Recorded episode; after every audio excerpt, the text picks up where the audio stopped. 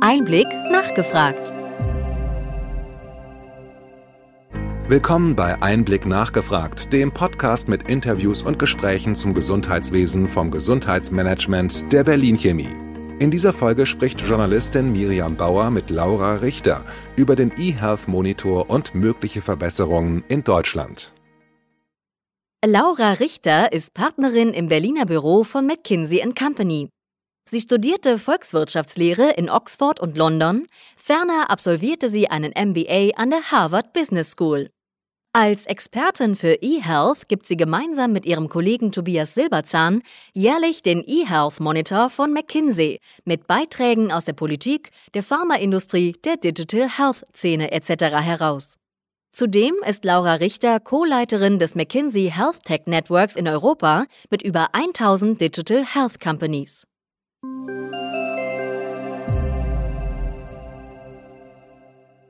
Frau Richter, was verbirgt sich hinter dem eHealth-Monitor? Ja, der eHealth-Monitor ist ein jährlich erscheinender Monitor über den Fortschritt der Digitalisierung des Gesundheitswesens in Deutschland.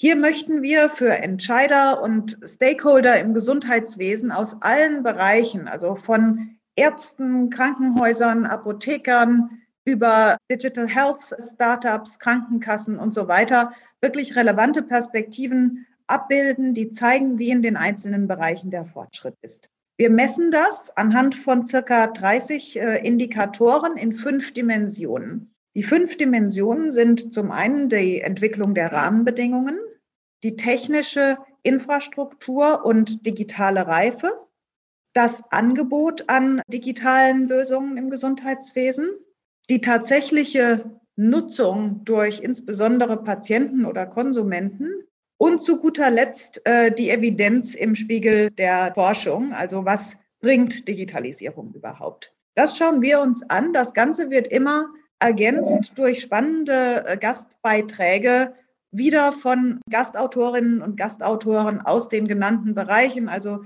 sehr multidimensional von Krankenkassen über Digital Health Unternehmer bis hin zu Patienten beispielsweise oder auch, auch Ärzten.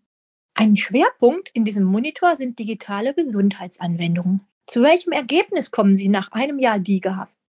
Erstmal ist es super, dass Deutschland hier wirklich eine Vorreiterrolle eingenommen hat. Nirgendwo sonst kann ein Patient oder eine Patientin eine App, eine digitale Therapie verordnet bekommen und bekommt diese dann auch noch von der Krankenversicherung erstattet. Das ist schon mal ein Riesenfortschritt und wir sind hier einzigartig. Und viele Länder gucken auch auf Deutschland in der Hinsicht. Wenn man jetzt den Fortschritt über, über die letzten 12, 14 Monate, die wir jetzt DIGAS haben, betrachtet, sehen wir ein, ein gemischtes Bild. Wir hatten Stand Sommer ähm, circa 180.000 Downloads von digitalen Gesundheitsanwendungen. Das inkludiert natürlich jetzt erstmal nur diejenigen, die tatsächlich quasi als Apps funktionieren und die man downloaden kann. Das gilt ja nicht für alle. Manche sind Website-basiert. Da gibt es natürlich keine Downloadzahlen. Nichtsdestotrotz ist das eine verhältnismäßig geringe Zahl Gerade wenn man das ähm, irgendwie 600, 700 äh, äh, Millionen Fertigarzneimittelverordnungen ähm, in einem Jahr gegenüberstellt. Das heißt, die DIGA ist erstmal ein, ähm, ich sage jetzt mal, Nischenprodukt in, in der Versorgung. Und ich glaube, hier müssen auch einfach Ärzte, aber auch Patienten noch besser aufgeklärt werden über den tatsächlichen Nutzen, den eine solche digitale Therapie, in der Regel als Ergänzung zu einer medikamentösen Therapie zum Beispiel, bietet. Was kann insgesamt beim Thema E-Health in Deutschland verbessert werden und wie kann eine neue Regierung hier eine Richtung vorgeben?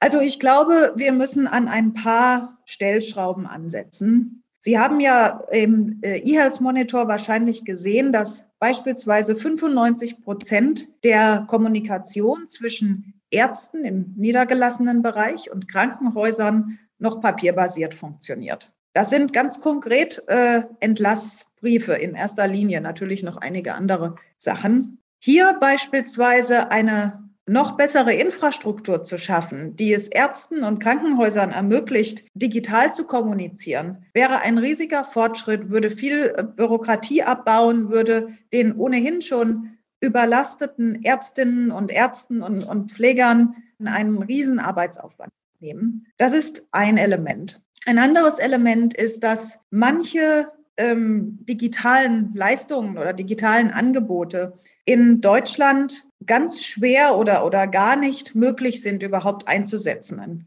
konkretes Beispiel ist Remote Patient Monitoring, also wirklich einen Patienten fern zu überwachen und dann einzugreifen, wenn irgendwelche Parameter darauf hindeuten, dass der Patient eine Verschlechterung durchläuft. Das kann man beispielsweise in, in Großbritannien machen, wird auch von, der, von dem Gesundheitssystem erstattet. In Deutschland in aller Regel nicht, nur in ganz wenigen Ausnahmefällen. Das sehe ich persönlich nach wie vor als große Lücke. Ein dritter Punkt ist das Thema Aufklärung über den Nutzen von äh, E-Health und, und Digitalisierung im Gesundheitswesen. Nicht nur sehen manche Ärztinnen und Ärzte, konkret ungefähr 50 Prozent, ein Risiko einer verschlechterten ähm, Arzt-Patienten-Beziehung in der Digitalisierung, sondern auch viele Konsumentinnen und Konsumenten sehen noch nicht wirklich den Nutzen und sind auch noch nicht richtig informiert über die äh, Möglichkeiten, die die Digitalisierung bietet. So wissen zum Beispiel 50 Prozent bis zwei Drittel aller äh, Versicherten in Deutschland nicht, was sich hinter dem E-Rezept beziehungsweise der elektronischen Patientenakte verbirgt, obwohl beides in diesem beziehungsweise nächstem Jahr flächendeckend zum Einsatz kommen soll. Hier ist wirklich eine noch viel stärkere Aufklärung über den Nutzen, den der Patient, aber auch ähm, die Leistungserbringer aus der Digitalisierung ziehen, notwendig. Nutzen Sie selber Gesundheits-Apps? Und wenn ja, mit welchem Ziel? DIGAs sind ja verschreibungspflichtige Therapien für in der Regel recht schwere Erkrankungen, wie zum Beispiel ähm, Migräne, Angststörungen, Krebserkrankungen und so weiter. Zum Glück äh, brauche ich momentan keinerlei Therapie in, in, in diesen Bereichen. Nichtsdestotrotz nutze ich viele digitale Helfer im Bereich Gesundheit, zum Beispiel bei ähm, dem Thema Ernährung, zum Thema Schlaftracking, zum Thema Zyklustracking, zum Thema Bewegung. Also im, im Wesentlichen bei all den Themen, wo man durch bessere Transparenz sein Verhalten ändern kann. Und ich glaube, da setzen eben auch digitale Lösungen für den, für den Patienten oder die Patientin oder den Konsumenten in dem Falle an, dass man Transparenz über sein Verhalten bekommt und auf die Weise auch ähm, etwas ändern kann. Wie sieht denn die digitale Versorgung der Zukunft aus? Sagen wir mal in so fünf bis zehn Jahren?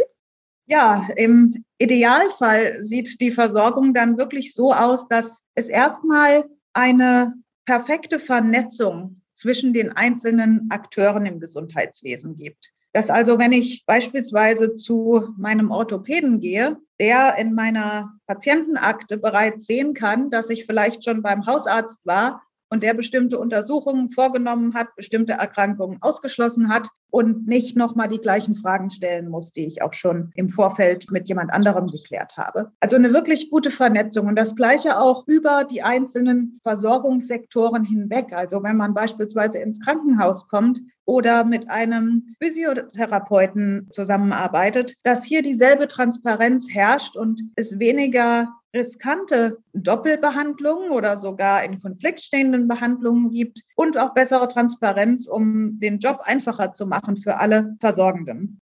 Ich glaube, das ist das eine. Das andere ist natürlich, dass für mich als Konsumentin es natürlich hoffentlich so einfach wie möglich ist, eine bestmögliche Versorgung zu bekommen. Da gehört auch dazu, dass ich Routinethemen, zum Beispiel wenn ich eine bestehende Verordnung habe, die ich einfach einmal alle äh, x Monate erneuern muss, dass ich dazu vielleicht mich nicht ins äh, Wartezimmer beim Arzt setzen muss und warten muss, mich potenziell noch bei jemand anderem anstecken muss, natürlich jetzt besonders relevant in der Pandemie, sondern dass ich sowas digital machen kann und dass sowas auch komplett normal ist, äh, digital zu machen und nicht eine Ausnahme bleibt. Und ich glaube, das Dritte ist auch, dass wir bei Fällen, wo das äh, wirklich vertretbar ist, die Krankenhäuser natürlich etwas entlasten und stärker die Patienten auch digital überwachen und, und, und versorgen. Das ist für den Patienten einfacher, stressfreier von zu Hause ähm, überwacht zu werden.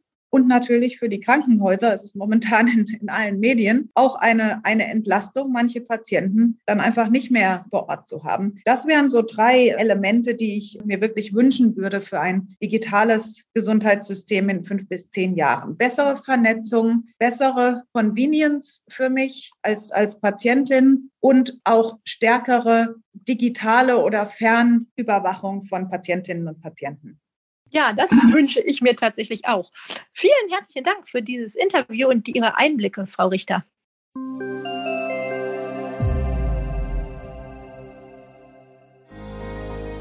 Wir hoffen, dass Ihnen diese Ausgabe von Einblick nachgefragt gefallen hat. Bitte schicken Sie uns gerne Anregungen und Fragen an gesundheitsmanagement at berlin-chemie.de. Wir empfehlen Ihnen für den schnellen Überblick der Trends im Gesundheitswesen unseren wöchentlichen Einblick-Podcast sowie unseren Einblick-Newsletter. Alles im Netz unter einblick-newsletter.de.